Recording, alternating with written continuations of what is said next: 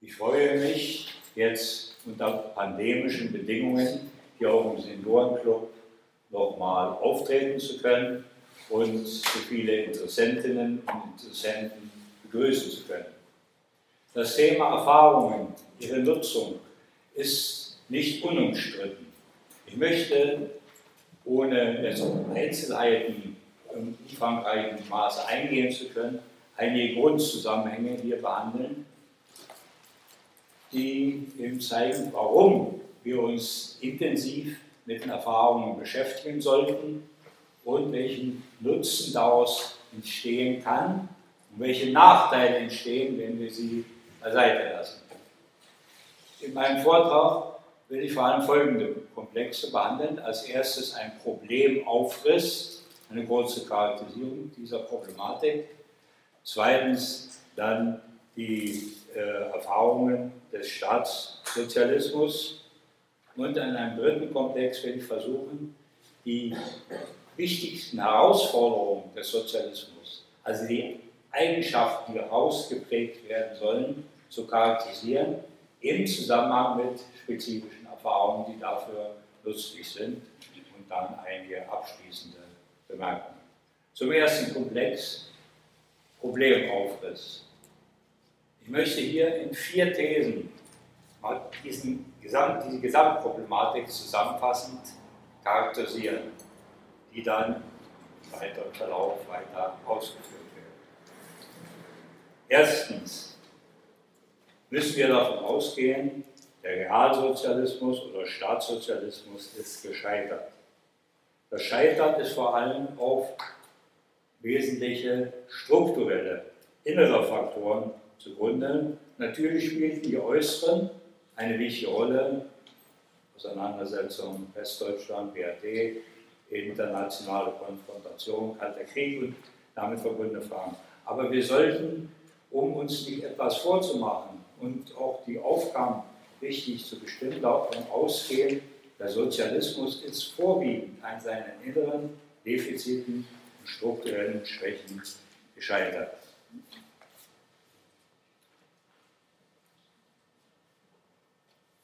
Zweitens, hieraus ergibt sich eine doppelte Problematik.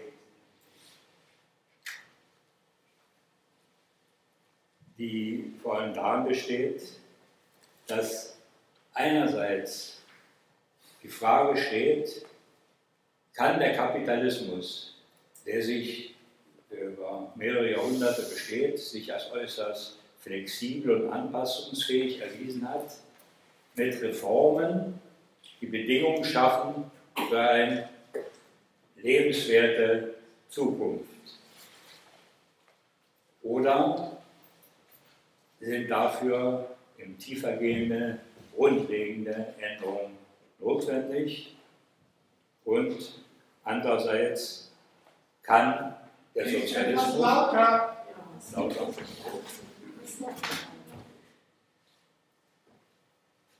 Kann der Sozialismus jetzt besser? Noch dichter rangehen. Noch dichter. Dichter anschieben. Sie hat angeschlossen, ja? Jawohl. Kann der Sozialismus so geschaffen, aufgebaut werden, dass die grundlegenden Defizite und Schwächen vermieden werden und von vornherein eben lernfähig auf neue Probleme reagiert wird. Diese beiden Fragen werden uns beschäftigen und als drittes möchte ich hervorheben, dass der Finanzmarktkapitalismus in den letzten Jahrzehnten die Entwicklung des Kapitalismus bestimmt und davon ausgehend eben die Frage ist, welche besonderen Widersprüche sich daraus ergeben. Ich kann sie hier nicht alle aufzählen, von der grundlegenden Verschärfung der Umweltkrise, der Zuspitzung globaler Probleme in den friedlichen, kriegerischen Konflikten, in den Auseinandersetzungen, in den Wertschöpfungsketten äh, im Interesse der transnationalen Monopole Konzerne und die weitere Zuspitzung der Verteilungskämpfe, die Bedrohung der Zukunft, die Angst vor der Zukunft, die Unsicherheit der Arbeitsplätze und der weiteren Sicherung eines Lebens auch im Rentenalter. Aus all dem möchte ich noch einmal hervorheben, wird deutlich, es geht, wichtige äh, Reformen auf wichtigen Gebieten können wesentlich sein, können dazu beitragen, die Lebensbedingungen zu verbessern. Aber einzelne Reformen auf bestimmten Gebieten werden nicht ausreichen. Es geht darum, die grundlegenden strukturellen, das heißt Eigentumsverhältnisse, Produktionsverhältnisse und die Art und Weise, wie die Entwicklung bestimmt wird, zu verändern. Das ist die grundlegende Voraussetzung für eine andere Alternative. Und schließlich viertens zu den Bedingungen im Sozialismus, äh, zu den Bedingungen, um eine realistische Alternative zum Kapitalismus zu schaffen, gehört vor allem, sich gründlich mit den Erfahrungen zu befassen, warum die positiven Ansätze einer sozialistischen Entwicklung nicht dauerhaft erhalten und schließlich zu diesem Scheitern führten. Und dabei, kommen wir darauf nochmal zurück, zeigt sich eben ein Problem, die bisherige Unfähigkeit oder mangelnde Bereitschaft, aus Erfahrungen der Vergangenheit zu lernen. Nehmen wir beispielsweise die Entwicklung in einigen lateinamerikanischen Ländern, die die Linken vor einigen Jahren mit großer Zuversicht, Optimismus erfüllte. Wenn wir die Entwicklung betrachten, so sind, ohne jetzt ausführlich das zu analysieren, deutlich, so ist deutlich, dass bestimmte Fehlentwicklungen, wie vor allem Machtkonzentration, Ausübung persönlicher äh, Herrschaft, um bestimmte Dinge durchzusetzen, das Kleben an der Macht, nicht die Bereitschaft, anderen äh, Chance zu geben oder die notwendige Veränderung zu schaffen, Klientelismus, dass diese nicht überwunden wurden, sondern wiederum eine wesentliche Ursache für äh, das Scheitern muss man heute schon sagen, der Scheitern dieser links teilweise sozialistischen Ansätze in einigen lateinamerikanischen Ländern.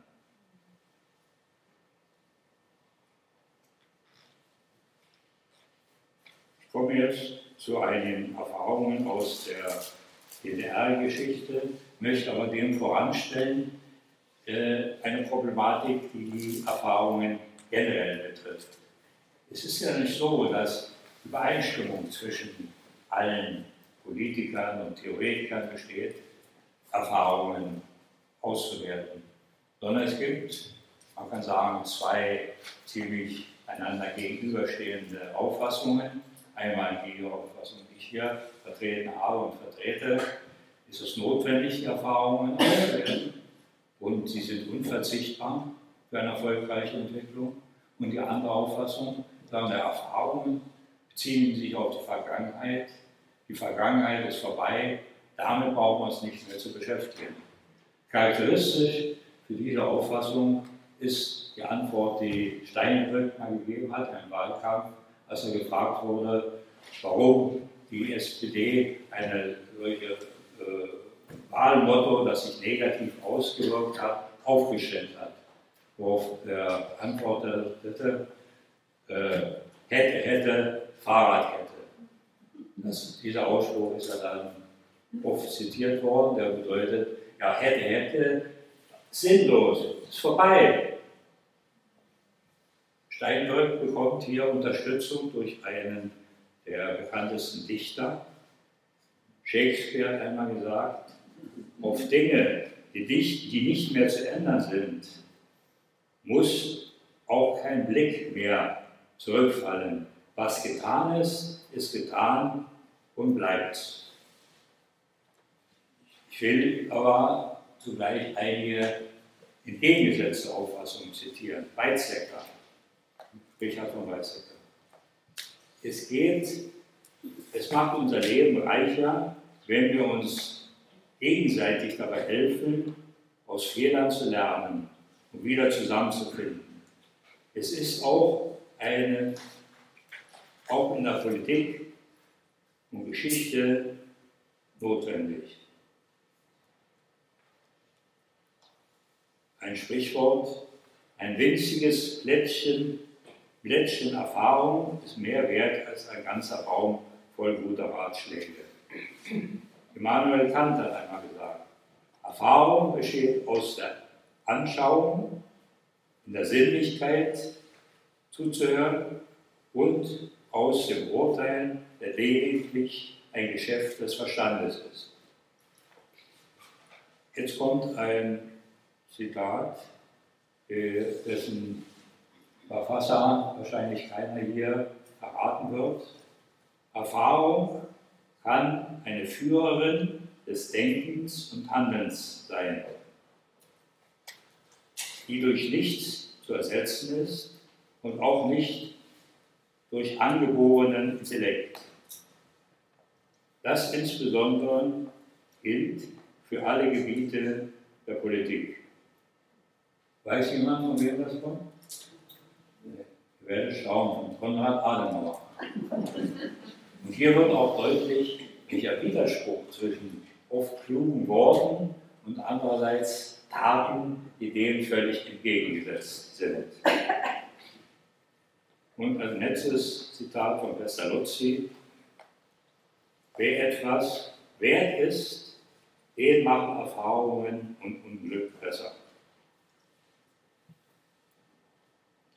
Um den Nutzen der Erfahrung der DDR deutlich zu machen, ist es unerlässlich, den Charakter des sozialistischen Versuchs des, äh, äh, der zu, zu bestimmen.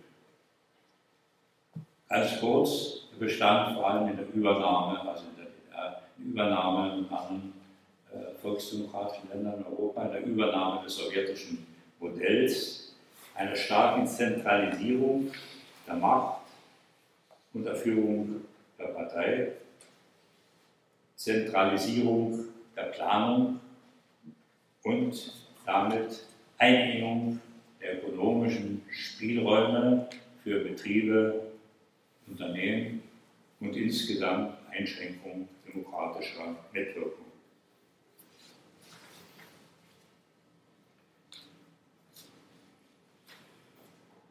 Um die Erfahrungen besser analysieren zu können, ist es zweckmäßig, zwei verschiedene Gruppen zu bilden. Einmal, die sich qualitativ voneinander unterscheiden. Einerseits Erfahrungen, die ihrem Wesen nach, ihrer Qualität nach positiv, nützlich für eine Alternative zum Kapitalismus sind. Zum anderen negative Erfahrungen, die in Erscheinungen und Tendenzen sichtbar werden, die den eigentlichen Zielstellungen des Sozialismus entgegengesetzt waren, deren Realisierung blockiert haben und deren Wiederauftreten in einer zukünftigen sozialistischen Transformation unbedingt vermieden werden muss. Bei den positiven Erfahrungen kann auch weiter differenziert werden nach solchen Erfahrungen, die insgesamt die positiv, bei denen insgesamt die positiven Erfahrungen bestimmt waren, wie die Überwindung von Massenarbeitslosigkeit, umfassende Bewegungsmöglichkeiten, äh, Betreuungsmöglichkeiten für Kinder, steigender Anteil von Studierenden und Arbeiterfamilien. Das könnten wir noch weiter fortsetzen. Und solchen Erfahrungen mit denen zwar wichtige Fortschritte auf bestimmten Gebieten erreicht werden konnten, wie zum Beispiel die zentralisierte Planung der Produktionsentwicklung, die aber insgesamt auch mit vielen negativen Faktoren verbunden waren, wie zum Beispiel die Überzentralisierung bei der Festlegung Produktionsaufgaben. Rund 60 Prozent der verschiedenen der Aufgaben, die die Betriebe zu erfüllen hatten, wurden in Staatsplanpositionen festgehalten. Ein noch größerer Teil des Exports wurde äh, im von bestimmt, über 60 Prozent und 50 Prozent der Konsumgüterversorgung. Also hier geht es jetzt um eine differenzierte Auswertung. Die positiven Elemente, die, da, die daran enthalten sind, mit so aufzugreifen, aber negative Über die Überspitzung, Übertreibung von anderen Stand zu vermeiden. Bei den negativen Erfahrungen geht es, wie ich schon angedeutet habe, um Erscheinung des Personenkults, der persönlichen Machtkonzentration, Korruption und einer eingeschränkten demokratischen Kultur, zu wenig demokratische Debatten und Grundfragen der weiteren Entwicklung. Eine wichtige Frage wird deutlich, ist die nach den persönlichen, persönlichen Eigenschaften führenden, der führenden und leitenden äh, Menschen in diesem sozialistischen Versuch. Der subjektive Faktor hat eine ganz entscheidende Rolle gespielt, eben vor allem die Frage, ist derjenige fähig, seine eigene Arbeit und Entwicklung selbstkritisch zu beurteilen, zu analysieren und Schlussfolgerungen daraus zu ziehen? Oder versucht er alles im besten Licht darzustellen und verhindert eine selbstkritische Auseinandersetzung? Das Hängen an der Macht, die persönliche Beeinflussung von Entscheidungen, die nicht ausreichend geprüft und diskutiert wurden, war eines der charakteristischen Züge dieser negativen Erfahrungen.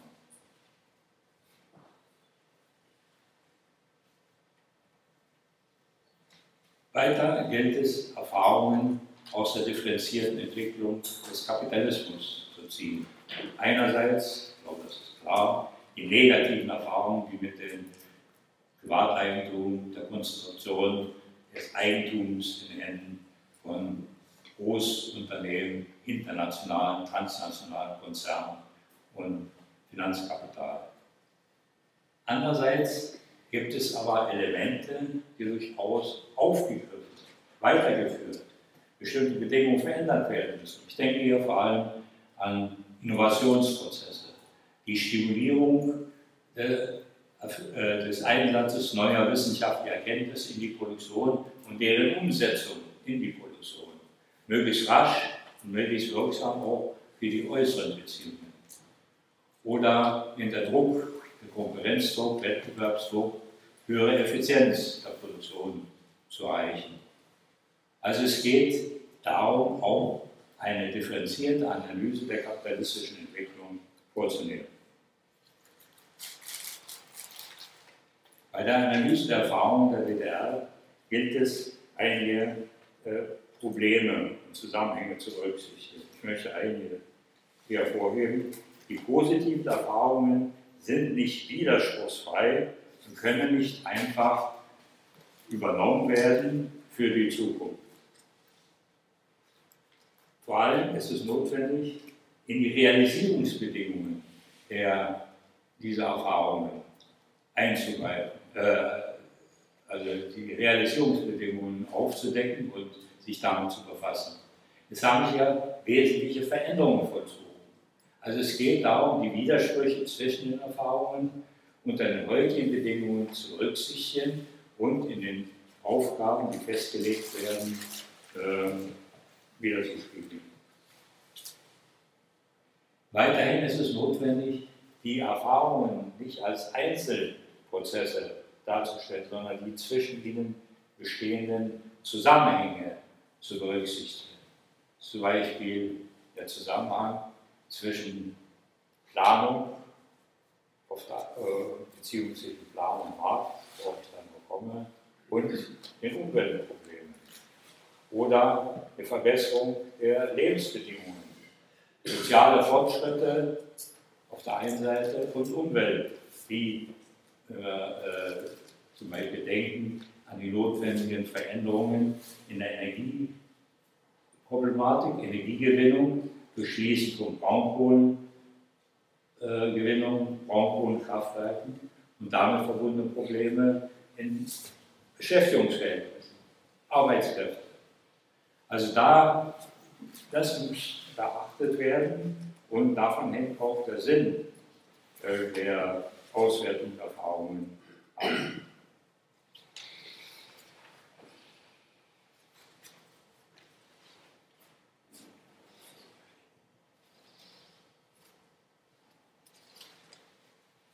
So, ich möchte jetzt auf einige Zusammenhänge zwischen den Herausforderungen, den äh, Erfordernissen einer sozialistischen Gesellschaft und den Erfahrungen charakterisieren.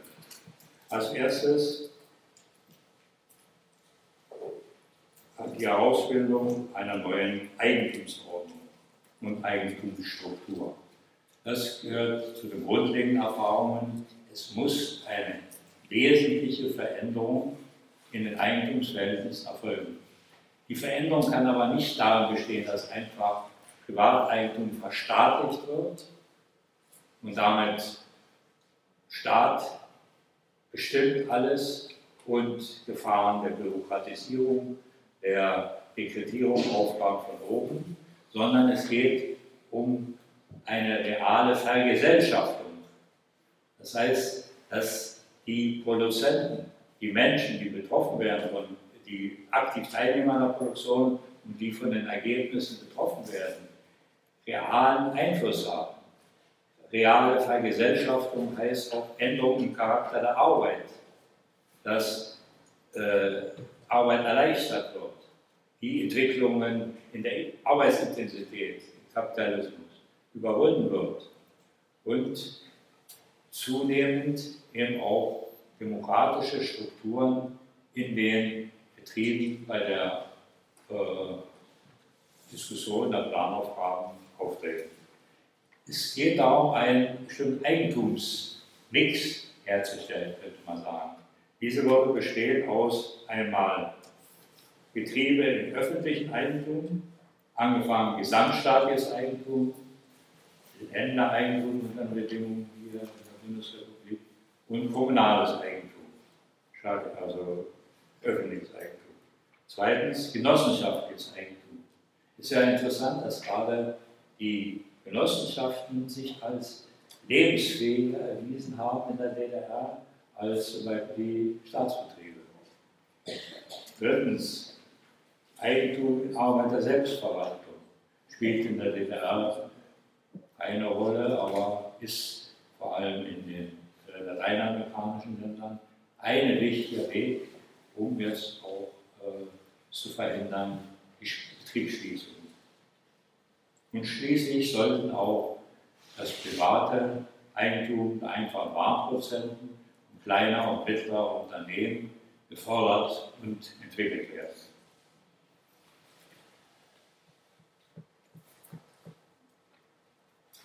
Davon ausgehend ist es besonders äh, ist es notwendig auch zu analysieren, wo das öffentliche Eigentum besonders äh, entwickelt und gefördert werden muss. Und da zeigen sich die Lehren aus der Corona-Pandemie sehr deutlich. Dort, wo Privateigentum in der Gesundheitsfürsorge, in der Pflege, in der Altenbetreuung vorherrscht, Profitstreben im Vordergrund steht, treten besonders stark die Defizite auf. In der Bildung führt eben private Bildungswege oft zu einer stärkeren Differenzierung, zu einer Benachteiligung sozialer äh, großen Teil der Bevölkerung, also der sozialen Schichten mit geringerem Einkommen. Das heißt, auf diesen Gebieten muss das öffentliche Eigentum einen besonders hohen Anteil haben und hier gilt es schon, Änderungen im Rahmen des Kapitalismus vorzunehmen.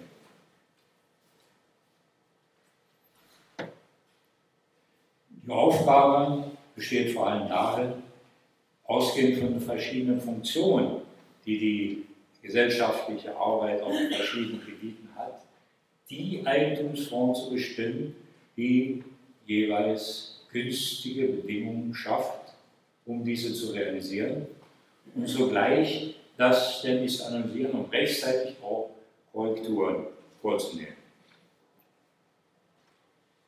So ein weiterer Komplex, umfassende Bedingungen schaffen für gute Arbeit und eine freie, selbstbestimmte, emanzipative Entwicklung der Individuen. In, der zukünftigen in einer zukünftigen sozialistischen Transformation und auch in der weiteren Entwicklung des Sozialismus muss davon ausgegangen werden, dass die Verbesserung der Bedingungen für gute Arbeit, für eine freie, selbstbestimmte, emanzipative Entwicklung der Individuen im Zentrum sozialistischer Politik steht. Nach den vorliegenden Erfahrungen muss hier darauf ausgegangen werden, dass sich die Arbeitsbedingungen widersprüchlich entwickeln und ständig geprüft werden muss, welche Änderungen möglich sind und notwendig sind. Ein weiterer Komplex äh, besteht in, der schon erwähnten, in dem schon erwähnten sozial-ökologischen Umbau der Gesellschaft. Lauter? Ja. Ja, ich habe einige Probleme, auch äh, sehe schlecht und äh, dadurch ist vielleicht etwas gehemmt. Ja, zum ökologischen, ich werde mich bemühen, lauter zu sprechen, wenn sich denn das wieder schlecht wird.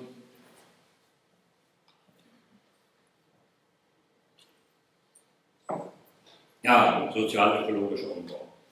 Im Kapitalismus wird deutlich, dass immer mehr die Bedingungen im Widerspruch geraten zur Sicherung der, Lebens-, der natürlichen Lebensbedingungen der Menschen. Die Umweltpolitik erhöht, muss erhöhten Anforderungen gerecht werden. Dies vor allem Langfristigkeit und die Bereitstellung notwendiger, umfangreicher materieller und finanzieller Ressourcen sowie wissenschaftlicher und technischer Potenziale zur Lösung der Umweltprobleme und verlangt eine Strukturpolitik und Veränderungen in der Lebensweise der Menschen, die den zukünftigen Anforderungen gerecht werden.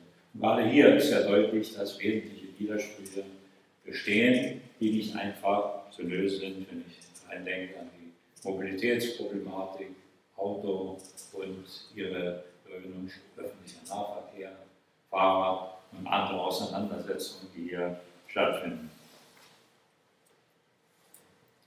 Grundsätzlich gilt, die gegenwärtige Krisen, tiefe krisenhafte Wirtschaftsentwicklung im Finanzmarktkapitalismus und die Umweltkrise gehören genauso untrennbar zusammen wie die Lösung der Umweltprobleme und ein sozialistisches, vergesellschaftetes, Eigentum. Das Wirtschaftsmodell des Sozialismus muss untrennbar, unlösbar mit in äh, Anstrengungen zur Lösung der Eigentumsprobleme verbunden werden. Nächster Punkt. Demokratisierung der Gesellschaft auf allen Ebenen. Das habe ich etwas gesagt. Es geht hier vor allem um die Frage, bei Gesellschaft ist es Eigentum. Eine sozialistische Perspektive erfordert Demokratie nicht nur auf einem bestimmten Gebiet, nicht nur bei der Wahl der äh, Volksrepräsentanten und öffentlichen Debatten, sondern es geht eigentlich los, Demokratisierung der Wirtschaft in den Betrieben, entscheidender Einfluss der Betriebsbelegschaften auf die Planung und Diskussion der Planaufgaben, Diskussion in den Kommunen über Probleme, Debatten in den Medien, offene Debatten mit kritischen Problemstellungen, mit Forderungen an die Verantwortlichen. Es gehört und geht, geht natürlich über die lokalen Regionen hinaus, im Landesmaßstab, im Maßstab der EU und zunehmend eben auch im internationalen, globalen Maßstab.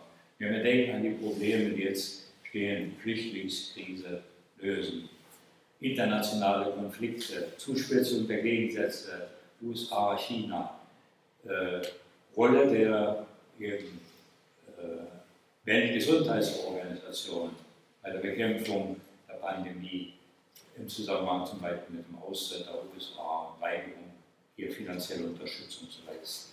Also hier sind entscheidende Aufgaben zu lösen in der Demokratisierung.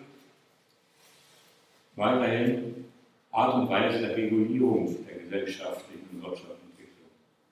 In den Regulierungserfordernissen verlangt eine neue Qualität makroökonomischer Planung, dabei insbesondere der Vorbereitung und Realisierung struktureller Veränderungen.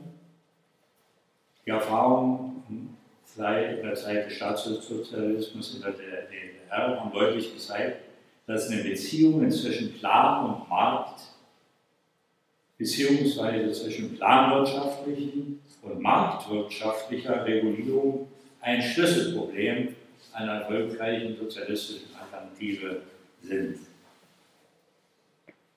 Es gilt, die spezifischen Vorzüge der Planung zu nutzen, aber zugleich die spezifischen Vor- und Nachteile auch einer über, überzentralisierten Planung und zugleich die Vorzüge des Marktes, der Nutzung der Marktkategorien zu nutzen hinsichtlich Maßstab bei der Preisfestsetzung, der ökonomischen Stimulierung, der, äh, der Regulierung der Produktion der einzelnen Produkte, Konsumgüter insbesondere. Und ihre Nachteile, ihre negativen Seiten, die eben besonders auftreten, wenn marktwirtschaftliche Regulierung als das dominierende auftritt, wie sich besonders eben zeigt in krisenhaften Zeiten und eben Ausdruck kommt in den Versuchen, ständigen Druck auf Löhne, um die Kosten zu verbessern und damit eben des aus weiteren Auseinandergehens zwischen Einkommen der unteren Bevölkerungsschichten und den Spitzeneinkommen und besonders auf dem Gütervermögen. Also hier gibt es noch sehr viele Aufgaben zu lösen. Ich bin in dem Zusammenhang gebeten worden, etwas zu sagen zu der äh, Publikation und dem Vortrag von ähm, Alexander Schmelkal, Postwachstum und Postsozialismus. Was können wir für die sozialökologische Transformation in der äh, postsozialistischen Transformation für die postsozialistische Transformation lernen oder die Planwirtschaft als Zukunftsmodell der Wachstumsgesellschaft, der Postwachstumsgesellschaft. Grundlage für ein, äh, äh, diese Publikation beruht auf einem Vortrag, den er in einer Hohenstock-Gesellschaft äh, gehalten hat. Ich stimme mit vielen seiner Thesen überein, dass Planung insgesamt notwendig ist, eine gesellschaftliche Planung vor allem und speziell für strukturelle Veränderungen.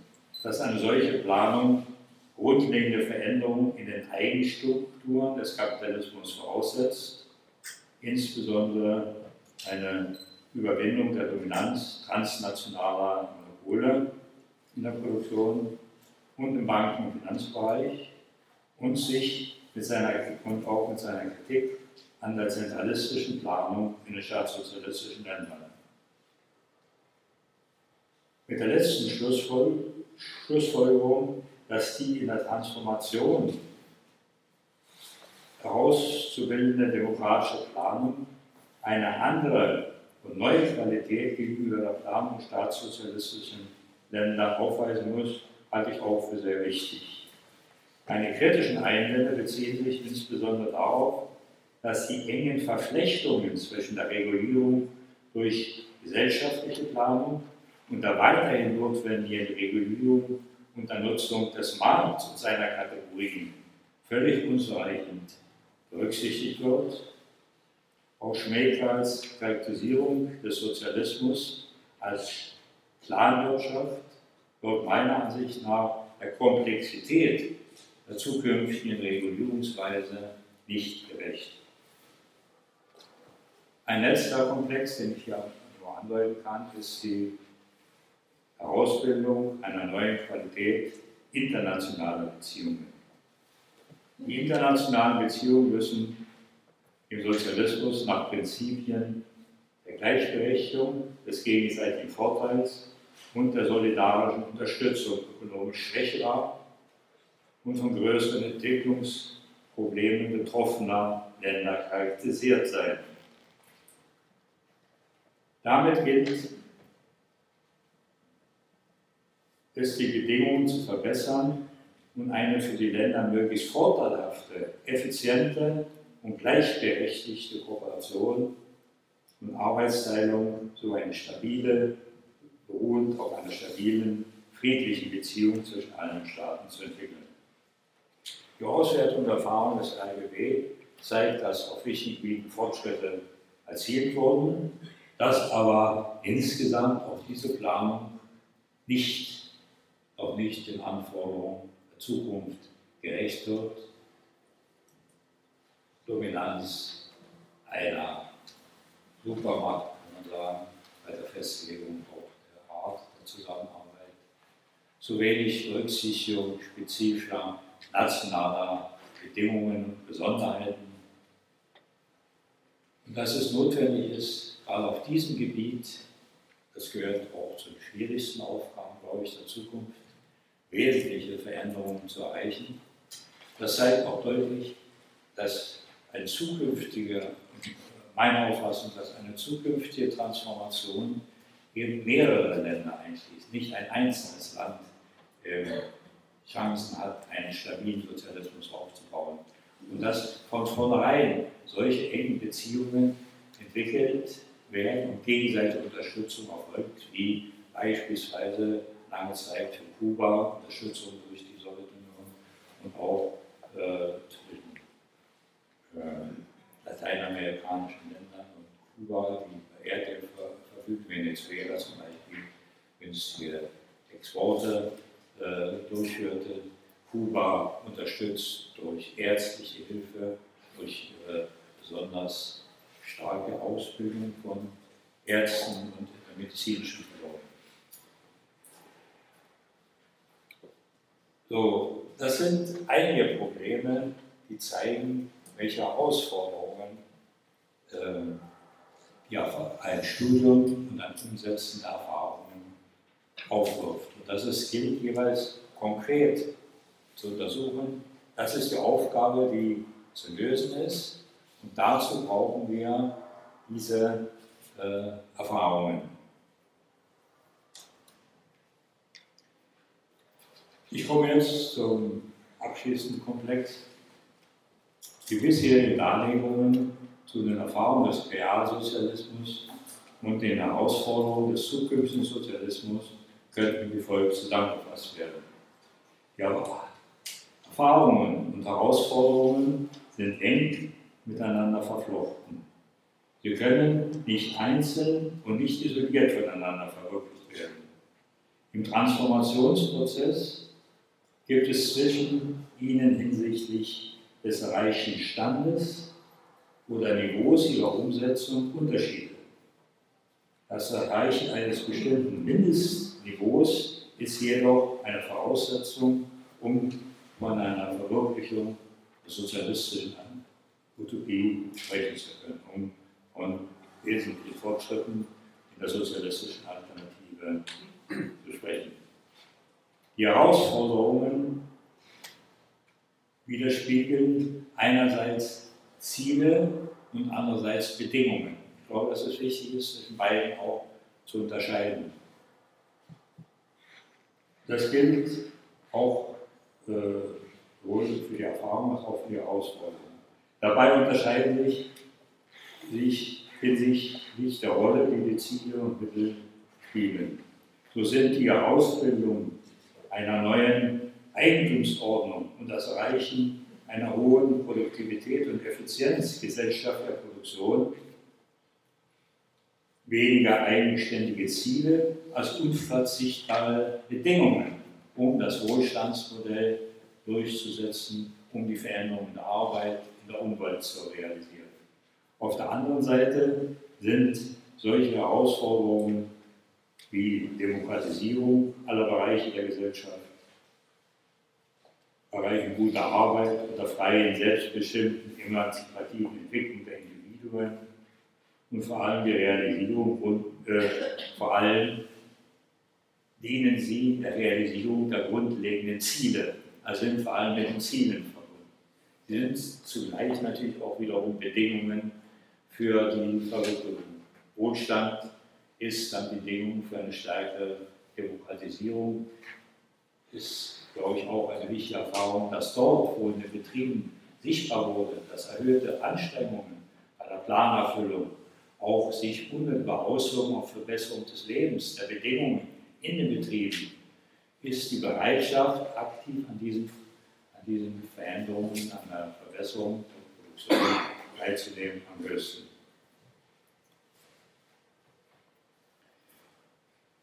Die Erfahrungen beim Bewältigen der Herausforderungen im zukünftigen Sozialismus weisen auf eine entscheidende Rolle des subjektiven Faktors hin.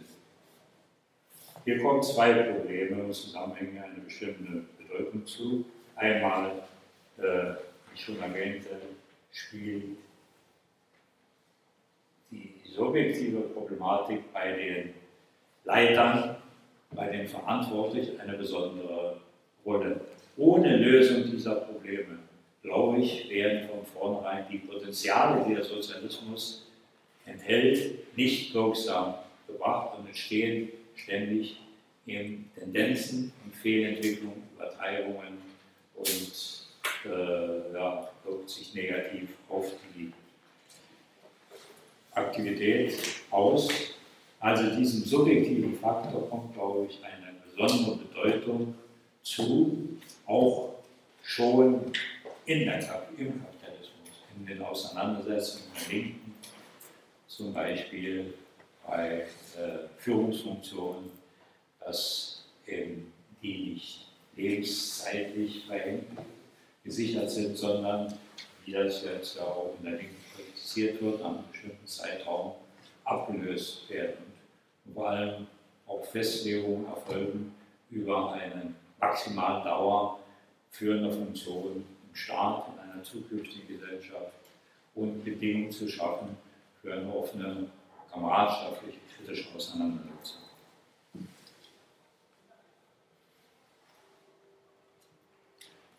Und als zweites äh, geht es um die Erfahrung, dass überhaupt der Beginn einer sozialistischen Transformation und ihre Weiterführung voraussetzt eine höhere Aktivität der Menschen, eine Gewinnung größerer Teile der Bevölkerung für die sozialistische Idee und auch die Gewinnung für eine aktive Teilnahme.